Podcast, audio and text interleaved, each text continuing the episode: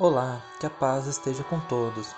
Este é um podcast bíblico chamado Fundamento dos Apóstolos e Profetas. Vamos juntos analisar vários assuntos utilizando as Escrituras. Sejam todos muito bem-vindos.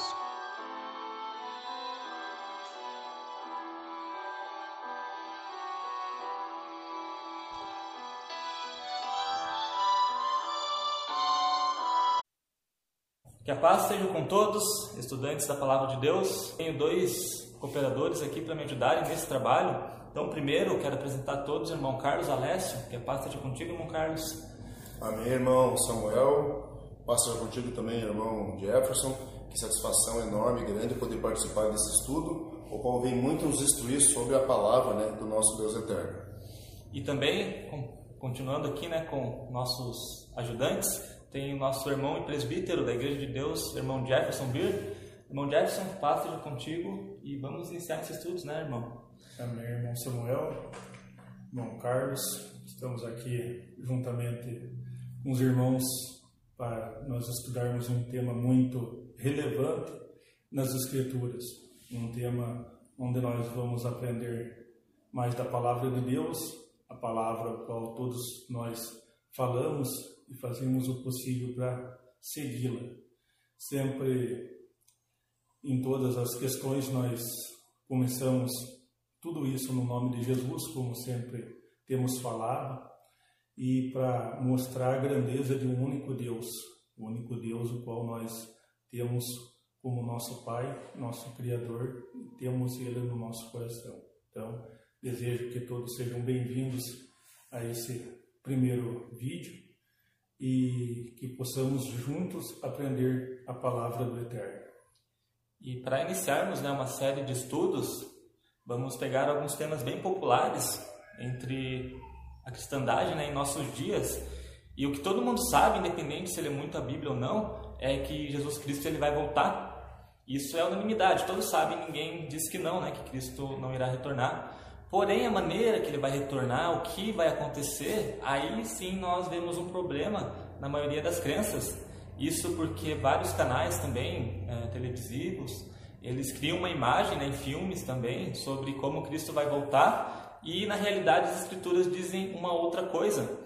Como por exemplo, é, muitos creem que quando Cristo voltar, os salvos serão arrebatados aos céus e os ímpios, né, os que não obedecem a palavra de Deus, vão ficar aqui nesta terra qual conhecemos sofrendo de alguma forma, então vai vir o anticristo, né? E tem toda aquela história enquanto os salvos serão é, arrebatados. E então isso é, é, é, um argumento, né? Uma crença do, do pessoal, no geral, que crê na Bíblia, mas nós vamos estudar um pouco sobre isso para verificar se realmente é o que a Escritura nos diz. E vamos começar então né, com a leitura, que é muito importante que todos que estão ouvindo e, e assistindo possam abrir suas escrituras, né, tenham isso como uma escola realmente, uma escola bíblica, para evoluirmos todos juntos, né, com base em tudo que o, o nosso Senhor, nosso Deus, deixou escrito na, nessa livro, né, nesse livro tão popular que é a Bíblia Sagrada. Então vou começar com o irmão Carlos. Se puder ler para nós, nós, irmão Carlos, Mateus é, 24, do verso 36 ao 44, que diz aí. Então vamos aqui, nossos queridos ouvintes, acompanhar essa leitura é, no Evangelho de Mateus, que diz assim: Porém, daquele dia e hora ninguém sabe, nem os anjos do céu, nem o filho, mas unicamente meu Pai. E como foi nos dias de Noé, assim será também a vinda do filho do homem. Porquanto, assim como nos dias anteriores ao dilúvio, comiam, bebiam, casavam e davam-se em casamento até o dia em que Noé entrou na arca, e não o perceberam, até que veio o dilúvio e os levou a todos. Assim será também a vinda do Filho do Homem. Então, estando dois no campo, será levado um e deixado outro. Estando duas moendo no moinho, será levada uma e deixada outra. Vigiai, pois porque não sabeis a que hora há de vir o vosso Senhor. Mas considerai isto: se o pai de família soubesse a que vigília da noite havia de vir o ladrão, vigiaria e não deixaria minar a sua casa. Por isso estáis vós apercebidos também, porque o filho do homem há de vir a hora em que ninguém penseis. Olha que leitura interessante, caros estudantes da palavra de Deus. E, irmão Carlos, aí tem algo muito importante que as pessoas leem, passam por cima da leitura e não prestam atenção no que ela está dizendo, que ele faz uma comparação, né, irmão Carlos? Sim. Fala um pouco para nós sobre essa comparação, o que, que ela está dizendo nesse, no seu sentido, né? Que, e o que, como nós já falamos, as pessoas creem que os salvos serão retirados, os ímpios ficarão, mas vamos ver o que, que a Bíblia está comparando nesse versículo. Então, amados ouvintes, a palavra de Deus ela é muito clara nesse respeito. É, que podemos até dar um título nesse nosso estudo aqui, quem será levado e quem será deixado. Né? Então a palavra de Deus fala o que aqui? Que será como nos tempos de Noé, a vinda do Senhor Jesus. Não vai fugir disso daí. Porquanto, assim como nos dias anteriores ao dilúvio, comiam, bebiam, casavam, davam-se em casamento, até que veio né, o dilúvio e levou quem nessa ocasião? Na sequência aqui, ele fala o seguinte: E não perceberam até que veio o dilúvio e levou a todos. Né? É o versículo 39. Assim será também a vinda do Filho do Homem. Então, estando dois no campo, será levado um e deixado o outro. Na ocasião do dilúvio, quem que foi levado, né, irmão Samuel, irmão Jefferson, e quem que foi deixado na ocasião do dilúvio? Quem foi levado, quem se perdeu nessa ocasião. Já Noé com sua família, Noé, sua esposa, seus três filhos e as suas três noras, ficaram na arca, as águas do dilúvio baixaram e permaneceram na terra. Isso é um fato, né? Isso é um fato bíblico. irmão Jefferson, se você, se você puder abrir para nós, por favor, primeira carta do apóstolo Pedro 3, verso 20, porque até inclusive, né, esse versículo que o irmão Carlos falou de um será, enquanto os dois estiverem no campo, um será levado e outro deixado, as pessoas se baseiam nisso achando que aquele que foi levado é o salvo. Mas isso porque não veio o contexto como o irmão Carlos deu aqui. Nesse contexto é impossível nós pensarmos dessa maneira, porque o contexto diz que Uh, como nos dias de Noé, então o ímpio ele terá que será ele ter, terá né, que ser levado e o justo vai permanecer. Então, irmão Jefferson, confirma isso para nós lá na, na, carta de Pedro. Os quais em outro tempo foram rebeldes, quando a longanimidade de Deus esperava nos dias de Noé, enquanto se preparava a arca, na qual poucas, isto é, oito almas se salvaram pela água. Então, irmão Jefferson, Há alguma dúvida de quem vai ser levado, quem vai ser deixado? É interessante sempre analisarmos o contexto bíblico que quem foi levado nos tempos de Noé foram aqueles que não ouviram o apregoeiro Noé, não ouviram a mensagem de Noé. Jesus até falou que será como nos dias de Noé. Então, a gente tem notado, segundo as Escrituras, não pegando somente textos isolados, mas as Escrituras falam que a vinda do Messias Jesus será como nos dias de Noé.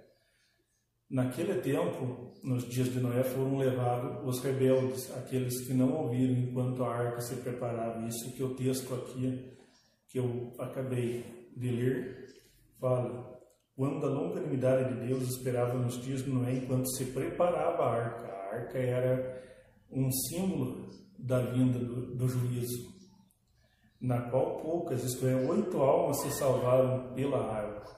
Então, na arca, a arca era o símbolo da salvação na época. Apenas oito almas se salvaram. Então, é notado aqui nas Escrituras que nos dias da vinda do Messias será como nos dias da vinda de Noé, que poucas pessoas vão se salvar. E interessante que na época é, Deus fez um pacto com Noé, está registrado lá em Gênesis 6, verso 18, dizendo assim, verso 8, perdão, é, não, 6, verso 18, isso mesmo, fiz a confusão aqui. Diz assim, Gênesis 6, verso 18: Mas contigo estabelecerei o meu pacto, e entrarás na arca tu e teus filhos, e tua mulher e as mulheres dos teus filhos. Então aqui né, é, estabeleceu, estabeleceu-se um pacto com Noé, que ele entraria na arca para alcançar a salvação. E lá no verso 13, é, um pouquinho antes, está escrito assim: Então disse Deus a Noé: O fim de toda a carne é vindo perante mim a minha face, porque a terra está cheia de violência, e eis que os desfarei com a terra. Então aqui uh, o pacto era o seguinte, né, que Deus salvaria Noé e retiraria da terra aqueles que o, a contaminaram com a violência. E esse pacto com Noé não é muito diferente do que Cristo tem com nós hoje, né? Em que a terra será dada aos mansos, conforme está lá em Mateus também, uh, onde diz né, que os mansos herdarão a terra. Então, se é como nos dias de Noé, não tem como o ímpio ser deixado e o justo ser levado. Eu creio que ficou muito claro pelas escrituras sobre como será né, esse grande dia pode estar por vir. Eu vou pedir para o irmão Carlos ler para nós algumas outras evidências com relação a isso. Irmão Carlos, lê para nós Malaquias 3, verso 6, por favor, para ver o que, que, diz lá, o que, que o profeta falou sobre esse dia. E antes de irmos lá para Malaquias, irmão Samuel e irmão Jefferson, só fazendo mais uma consideração aqui, que a palavra do Senhor ela se cumpre na sua totalidade. E ele deixa bem claro aqui que a vinda do nosso Senhor Jesus será como nos dias de Noé. Então isso não vai fugir nada disso. Como nos tempos de Noé, as pessoas comiam, bebiam, casavam, estavam levando uma vida completamente como é hoje. E naquela ocasião, realmente, quem foi levado foram aqueles que não se salvaram naquela ocasião e que não ouviram, né? Como já foi falado aqui, o pregoeiro Noé, não entrando na arca, né? E se acabaram sendo levados e se perdendo. E só se você ler, irmão Carlos, é, eu, eu, penso que nos dias que Noé construía a arca, o pessoal chamava ele de louco, de que será que não falaram para ele, né? Por que isso? Uh, nunca choveu daquela maneira na terra. Então imagine, né, nós no lugar dessas pessoas vendo, né, Noé construindo uma arca e eu pensar que ele está maluco, né? E hoje Sim, nós guardamos os mandamentos de Deus, as pessoas dizem, não, não precisa guardar tudo isso e tal, vocês são malucos. É exatamente a mesma coisa, né, irmão Carlos? E antes da leitura, é, eu quero registrar que as pessoas dizem que uh, os ímpios né, ficarão e nós seremos tirados. E olha o que o profeta diz. Irmão Carlos, lê para nós lá, por favor. Malaquias 3, 6. Malaquias 3, versículo 6. Então vamos lá. Porque eu, o Senhor, não mudo. Por isso vós, ó filhos de Jacó, não sois consumidos. Então, é, isso daí diz lá em Malaquias né, 3, verso 6. Deixa eu só complementar aqui com, com outro versículo. Está lá agora em Salmos 101. 101, verso 8. Vou ver aqui na minha escritura, irmão Jefferson. Uh, e esse versículo aí, eu creio que ficou claro que ele condiz com todo o contexto do, da vida da vinda de Cristo, correto? Ah, o Senhor não muda. Né? É como nós, em muitas das, das palavras, temos comentado, que o Senhor não muda. E Malaquias, inspirado pelo Espírito Santo, falou: Por isso, vós não sois desraigados, ó filhos de Jacó. Segundo as Escrituras têm nos falado, e nós temos por certo a veracidade das Escrituras, que Deus não muda. Tem certas passagens na Bíblia diz Deus não é homem para que minta. Aquilo que Deus falou no passado, Deus falou aos profetas, falou aos irmãos que começaram a igreja em Jerusalém, falou depois aqueles da perseguição e tem nos falado pelas escrituras que Deus não muda. Se Deus não muda, por que então as religiões de hoje querem mudar as coisas? Querem que você ouvinte, querem que eu, como ouvinte deles, ou até nós aqui como ouvinte deles, seja levado ao céu, ao céu de Deus, quando as Escrituras não diz isso. Temos nós que contrariar as Escrituras para fazer a vontade do homem? Não é mais fácil o homem fazer a vontade de Deus pelas Escrituras? A vontade de Deus é superior à nossa, sempre superior à nossa, nobres ouvintes. Então Deus falou que será como nos de Noé, inspirou homens a escrever as escrituras que será como nos dias de Noé. Nós temos como mudar a palavra de Deus? Podemos mudar a palavra de Deus? Deus não muda, nós também não vamos mudar. E para confirmar isso, a Bíblia diz que serão desarraigados, mas não os salvos. Olha aqui, então, o que está escrito, Salmos 101, verso 8. Pela manhã destruirei todos os ímpios da terra, para desraigar da cidade do Senhor todos os que praticam iniquidade. Então aqui está é, escrito claramente como nós sabemos que não se cumpriu, que é uma profecia, porque os ímpios ainda estão na terra, então a profecia ainda não se cumpriu.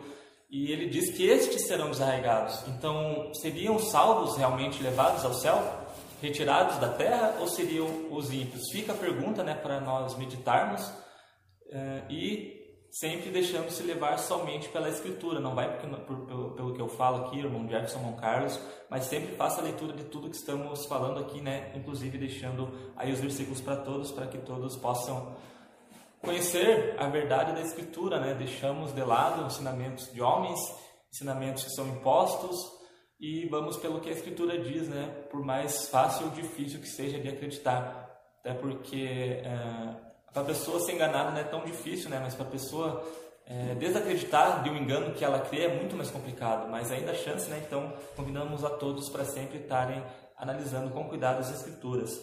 Complementando também essa colocação tua, irmão Samuel, é, aqui em Mateus 15, 13, ele vem a, a complementar essa, essa linha de raciocínio que ele diz assim: Ele, porém, respondendo, disse: Toda planta que meu Pai Celestial não plantou será arrancada.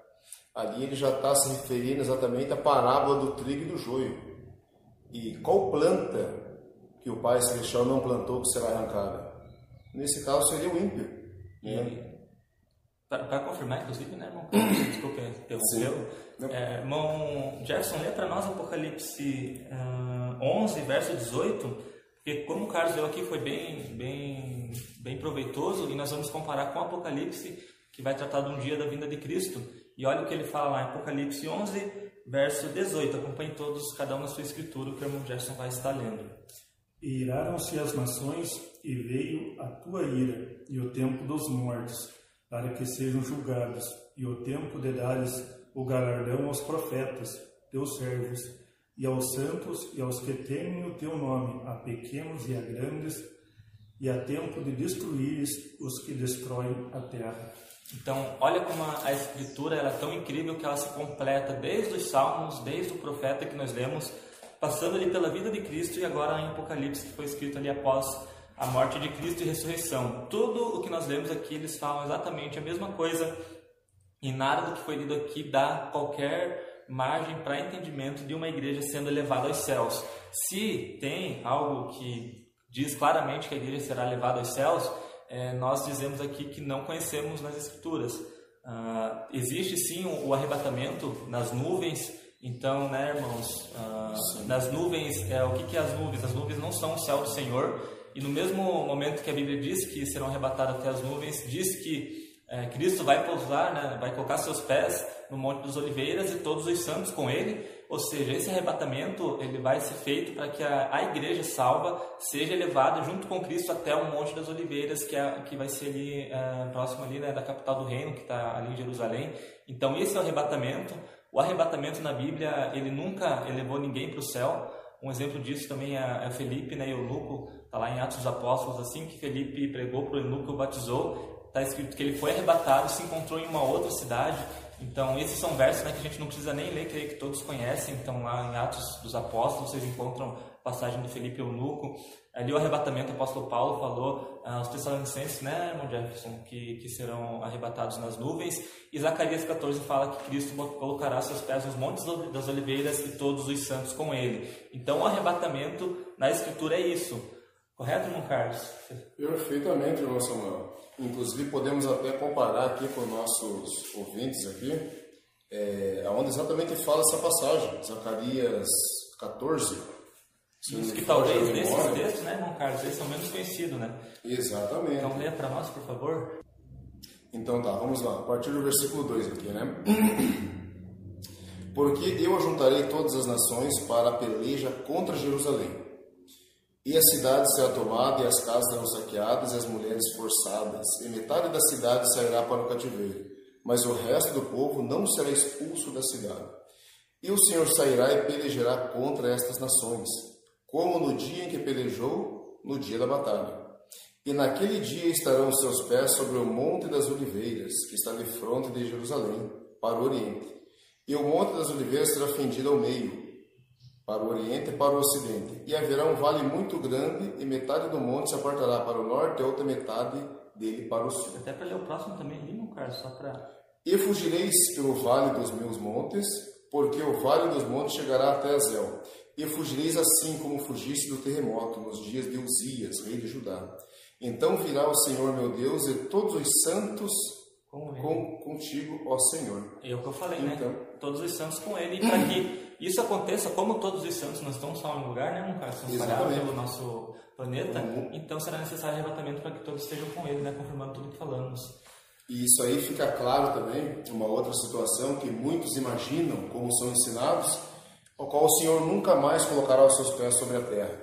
E isso é certamente uma contrariedade à palavra do Senhor, que diz aqui totalmente o contrário, né? Que o Senhor sim colocará os seus pés no Monte das Oliveiras.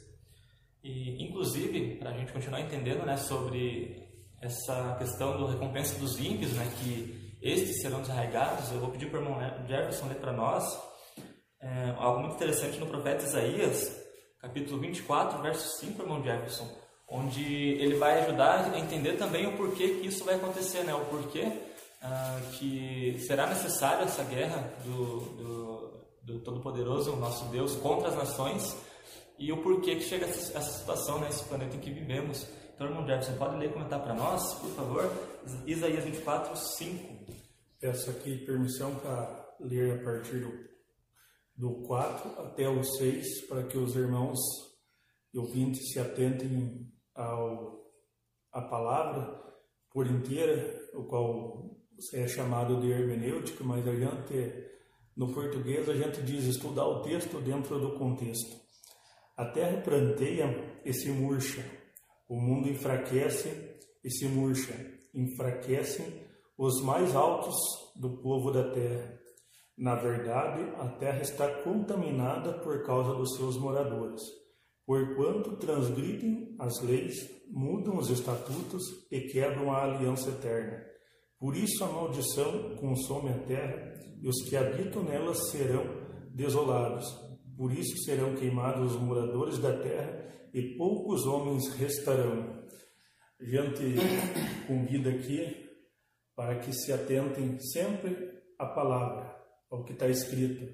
Como fez os irmãos lá quando os apóstolos iam pregar, os irmãos lá de, de Tessalônica, os irmãos lá de, de que Paulo pregava, ensinava eles, eles iam nas escrituras, os irmãos de Bereia iam nas escrituras e foi considerado pelo apóstolo mais nobre do que os de Tessalônica, porque eles analisavam as escrituras. A gente convida a todos para que se atentem a esse texto, porque o texto diz: a maldição consome a terra e os que habitam nela serão, o aotil para o final lá, serão queimados moradores da terra e poucos homens restarão novamente com a otil. Então não é passado, é para o futuro isso. Então poucos homens restarão. Então vai ser aí queimado muitos dos moradores da terra, segundo as escrituras, segundo a linguagem das escrituras, a gente entende, todos os estudantes da Bíblia entendem que está por vir aí uma grande guerra onde será efetuado o juízo do Senhor contra as nações, que aqui a própria Bíblia diz transgridem a lei, mudam os estatutos, não obedecem à palavra do Senhor, ou seja, chamado aqueles ímpios, eles se desfarão no dia do juízo do Senhor, se tornarão como cinza debaixo dos pés dos salvos. Então é notado muito nas Escrituras essas palavras. A gente convida vocês a ler o texto dentro do contexto, até mesmo tendo dificuldade entrar em contato conosco para aprendermos as Escrituras, nós poder passar as Escrituras de acordo com como elas são. Então, quando se fala nas igrejas aí que o homem vai para o céu, até esse céu que nós vemos aqui, até o céu das nuvens. O apóstolo Paulo falou em certas passagens lá que conheça um certo homem que foi levado ao terceiro céu. Essa questão de céu levado, quando o apóstolo Paulo falou terceiro céu, ele se referiu ao céu do Senhor em visão Nós conhecemos, segundo as Escrituras e segundo o nosso olho físico, três céus. Por isso que entendemos essa passagem: o céu das nuvens, até onde os santos serão levados, os céus galáctico e os céus do Senhor, três céus. Então a gente sabe que, segundo lá é escrito em Tessalonicenses, lá no capítulo 3, 16 e 17, lá serão arrebatados, sim, até os céus do Senhor, até as nuvens, até esses céus aqui, não os céus do Senhor. Então isso sim é bíblico, mas e uma morada no céu? Seja ela por três anos e meio, seja ela por sete anos, seja ela por mil anos, isso aí não é bíblico. A própria Escritura diz que poucos homens restarão na terra. É, creio que está cada vez mais claro que o que vai ter que ser consumido é o que destrói a terra. É onde o irmão Jefferson leu diz que está, está contaminada por causa dos seus moradores. Então o problema não é a terra, e sim os moradores da terra são o problema. Então não há o porquê destruir a terra, né? tirar os salvos daqui, sendo que o problema não é a própria terra, mas sim aqueles que habitam nela, né? como os humanos no, no geral. E outra questão forte no meio do, dos cristãos é essa crença, né? como nós estamos falando aqui, da, do, da, da, de quem será levado, e muitos dizem que será secreto, será algo que o que é secreto ele quer dizer que ninguém vai perceber, ninguém vai ver, né? Uh, isso que os homens dizem, dizem, que é algo secreto. Agora nós vamos, à luz das Escrituras, verificar se tem alguma possibilidade da vinda de Cristo ser secreta. Irmão Carlos, pode é, comentar? Só fazendo mais um comentário aqui, irmãos, é, para os nossos, nossos ouvintes. É, a questão também, nós não achamos dentro das Sagradas Escrituras nenhuma outra citação do Senhor ter se arrependido, por exemplo, de ter feito os animais. Aonde que nós achamos aqui um, uma citação bíblica aonde o Senhor se arrependeu de ter feito as árvores, por exemplo, ter feito o mar? Aonde que o Senhor fala que ele se arrependeu daquilo que fez? Em qual circunstância? A quem que está se referindo ali? Ao homem. É a única passagem que mostra que o Senhor se arrependeu, porque se fosse o caso dele destruir a terra, ele teria destruído naquela ocasião do dilúvio também, acabado com tudo. Mas a terra, amados ouvintes, vocês podem ver que ela foi preservada. Então, o porquê que o Senhor Deus ali se arrependeu de ter feito o homem? Devido a esse conhecimento do homem e essa pendência dele de ir para o lado do pecado. Mas a terra, exatamente como os irmãos citaram aqui, nunca foi o problema. E sim, na verdade, a terra é uma bênção ao ser humano, porque dali se produz tudo, dali vem a, a, o nosso alimento, vem a nossa subsistência. A terra é um presente de Deus que né, presenteou, na verdade, o ser humano com isso daí.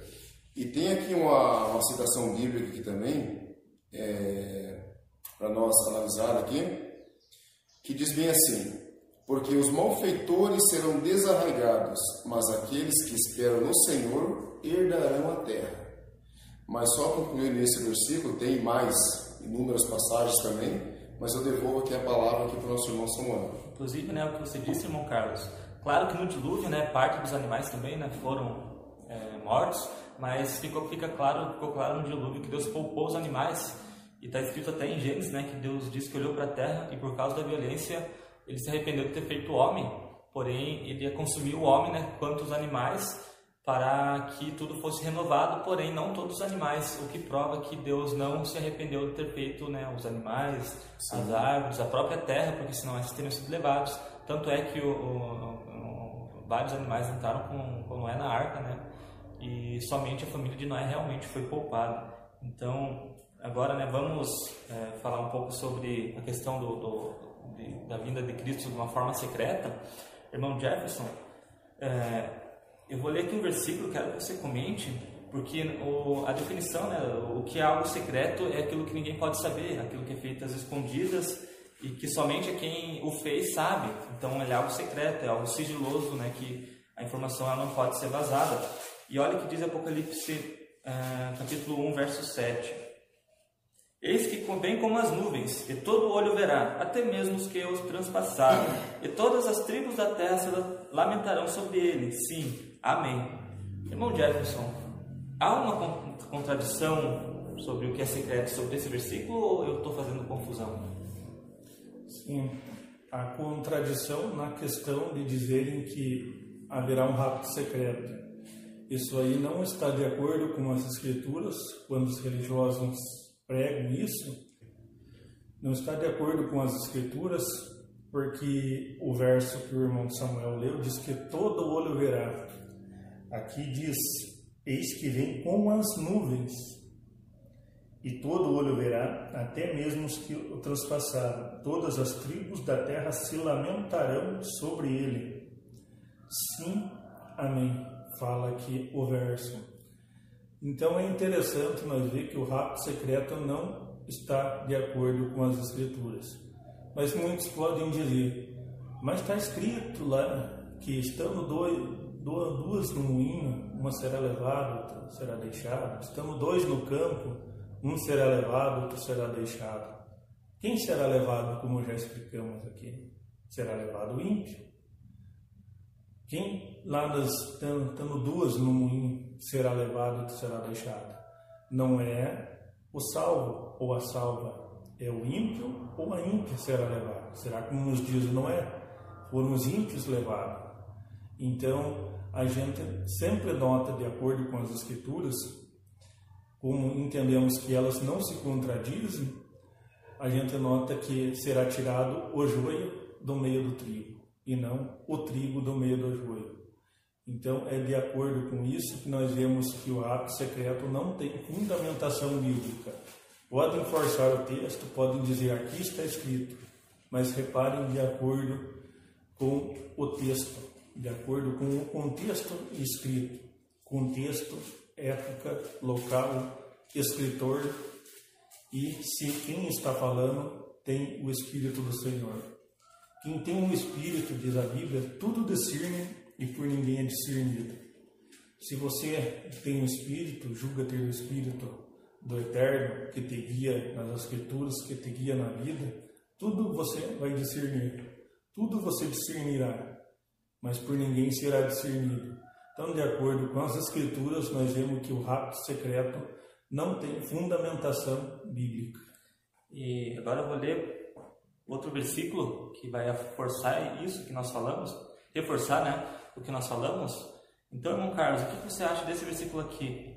Eu vou ler para você. Primeira carta aos Tessalonicenses 4, uh, ah, o versículo 16 diz assim: Porque o mesmo Senhor descerá do céu com alarido e com voz de arcanjo e com a trombeta de Deus, e os que morreram em Cristo ressuscitarão primeiro. Irmão Carlos, descerá do céu com um alarido. O que é alarido? É voz de arcanjo? Fala para nós um pouco sobre isso, irmão Carlos. 1 Tessalonicenses 3, olhamos uma... É 4, 16. 4, Tessalonicenses 4, 16. versículo 16. Só para reforçar, né? Para que os irmãos possam acompanhar ali na leitura. Tessalonicenses, primeira carta, né? 4, verso 16. Então tá. Porque o mesmo Senhor descerá do céu com alarido e com voz de arcanjo, com a trombeta de Deus, e os que morreram em Cristo ressuscitarão primeiro. Qual que é a possibilidade de um alarido ser, um, ser algo secreto, ser algo silencioso, né, amados irmãos? Ser algo que ninguém vai ver. Ou a palavra de Deus não está certa aqui. Porque o mesmo Senhor descerá do céu com alarido e com voz de arcanjo com a trombeta de Deus. Então, essa ideia, ela é totalmente antibíblica, de rapto secreto, isso aí não existe. Somente aquele primeiro versículo ali que foi lido, em Apocalipse, né? Ele já elimina qualquer possibilidade de contrariar a palavra do nosso Deus. É um assunto, na verdade, sem a mínima, sem o mínimo cabimento. Essa que é a, a, a conclusão disso daí. Inclusive, nessa questão ainda né, da volta de Cristo, uh, tem pessoas que creem que ele já está reinando, de que de que alguma forma ele já retornou e já está reinando, é algo bem comum também no, no meio do, dos cristãos.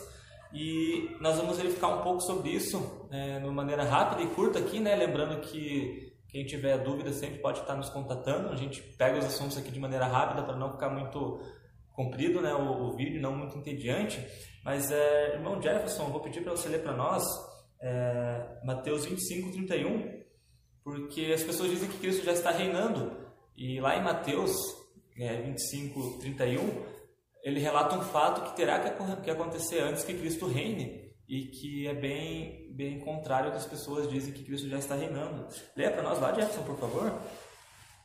E quando o Filho do Homem vier em sua glória e todos os santos anjos com ele, então se assentará no trono da sua glória, e todas as nações serão reunidas diante dele, e apartará um dos outros como o pastor aparta dos bodes as ovelhas. Irmão Jefferson, as nações já foram colocadas perante Cristo? Então aí o texto diz que não foram ainda colocadas perante Cristo. Cristo ainda não fez a separação dos bodes das ovelhas, como está escrito aqui no verso 32 de Mateus 25. Então, sendo explícito aos ouvintes, aos que estão assistindo, Cristo ainda não está reinando como rei em Jerusalém. Cristo ainda está por vir. Cristo virá, se assentará no trono da sua glória será rei, mas ainda não está reinando, ainda não houve a separação do joio e do trigo, ainda não houve a separação dos bodes das ovelhas. Cristo ainda não deu o galardão àqueles santos que cremos nós também fazemos parte dos santos, ainda não deu o galardão aos profetas, aos que temem ao seu nome, segundo fala em Apocalipse.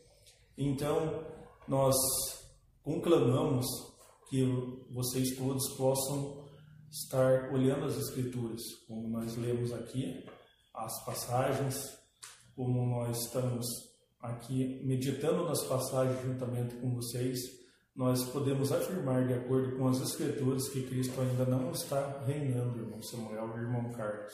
É, até porque é dito na Bíblia que o reino do, Pacífico, o reino do Messias é um reinado pacífico, que a, a lágrima do justo será é, secada, né?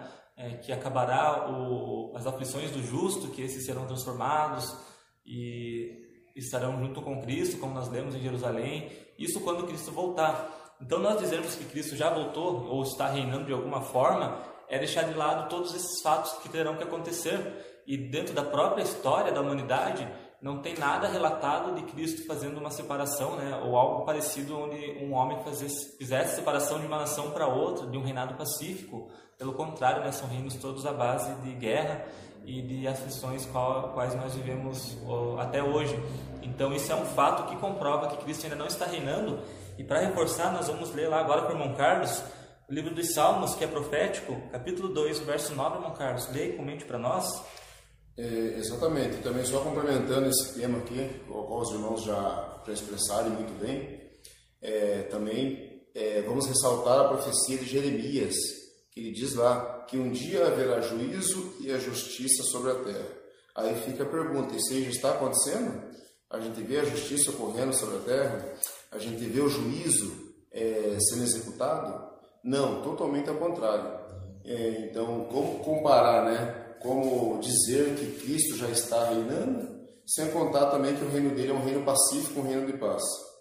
Mas é, vamos então aqui, Salmos capítulo 2, né, irmão Samuel? Isso, verso... versículo 9. Isso, isso mesmo, verso 9. Que diz o seguinte: Tu os esmigalharás com uma vara de ferro, tu os despedaçarás como a um vaso do oleiro.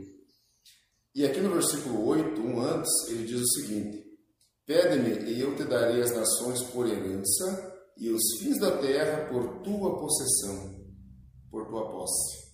Então, aí está claro que Cristo, quando ele voltar, ele vai reger as nações com vara de, com vara de ferro, né? ou seja, ele vai corrigir para que essas não cometam mais os seus atos de atrocidade, qual hoje em dia muitas cometem. E eu pergunto, Cristo já está fazendo isso? E se ele está, por que, que as nações se comportam como elas estão se comportando hoje, buscando é, a guerra, né, o armamento, tudo ao contrário que a palavra de Deus nos ensina. E outra pergunta para encerrar: Cristo realmente está reinando, com base em tudo que nós falamos aqui?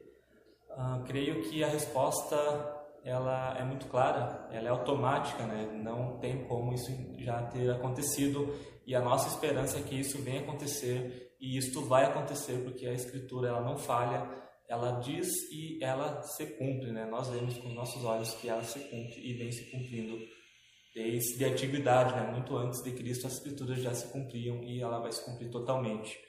Mas encerramos então esse primeiro estudo Quero agradecer aqui ao irmão Carlos pela participação. Irmão Carlos, mensagem final aos nossos estudantes?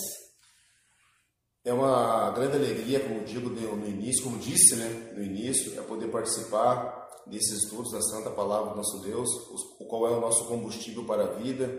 É uma satisfação enorme aos amados ouvintes poder compartilhar essa mensagem com vocês. E o desejo é que nosso Deus nos abençoe cada vez mais, a todos nós aqui, aos nossos amados ouvintes e que venha nos esclarecer cada vez mais tudo aquilo que é para a nossa vida, que é para o nosso futuro enquanto reino, no reino com Cristo, né? Então, eu desejo uma saudação a todos, paz seja convosco e uma ótima semana a todos os nossos amados ouvintes. Irmão Jefferson, agradeço também a participação e nos vemos aí no próximo estudo, né? Irmão Samuel, reiterando aqui mais uma vez que é um prazer enorme fazer esses estudos com os irmãos. Temos também gravado alguns podcasts. Se os irmãos ouvintes quiserem ouvir, estamos à disposição. Também pedimos que entrem em contato conosco, havendo aí dúvidas, possam entrar em contato conosco. Se quiserem nos conhecer melhor, possam também entrar em contato conosco. Fazendo aqui uma breve reparação, quando citei lá que não haverá rapto secreto, eu citei Tessalonicenses 3 e na verdade o texto é Tessalonicenses, 1 Tessalonicenses 4, 16. Então essa reparação aqui no texto é importante fazer para que não, não ficamos aí contrariando as escrituras, contrariando o texto, apenas foi um erro de um erro de número, mas se encontra lá em Tessalonicenses 4:16. Então é isso, irmão Samuel, é isso, irmão Carlos. É, um, é uma alegria participar com, convosco desses temas. A gente está aí sempre à disposição tanto dos ouvintes e dos irmãos. Então a paz seja convosco. Então é isso. Encerramos aqui essa primeira conversa e que possam continuar conosco porque virão vários temas bem interessantes e muitas coisas né, serem reveladas através somente da escritura bíblica. Paz esteja com todos e até a próxima. Você lembra de algum versículo que aprendeu com uma explicação diferente do que falamos, qual nós não comentamos e gostaria de uma resposta? Mande seu e-mail com a pergunta para samuelsantoscordeiro.hotmail.com Se ficou interessado em um estudo mais aprofundado e quer conhecer quem somos e o que falamos, envie sua mensagem no WhatsApp para 41 9 8901 3768 Visite nosso site www.idsdc.com.br.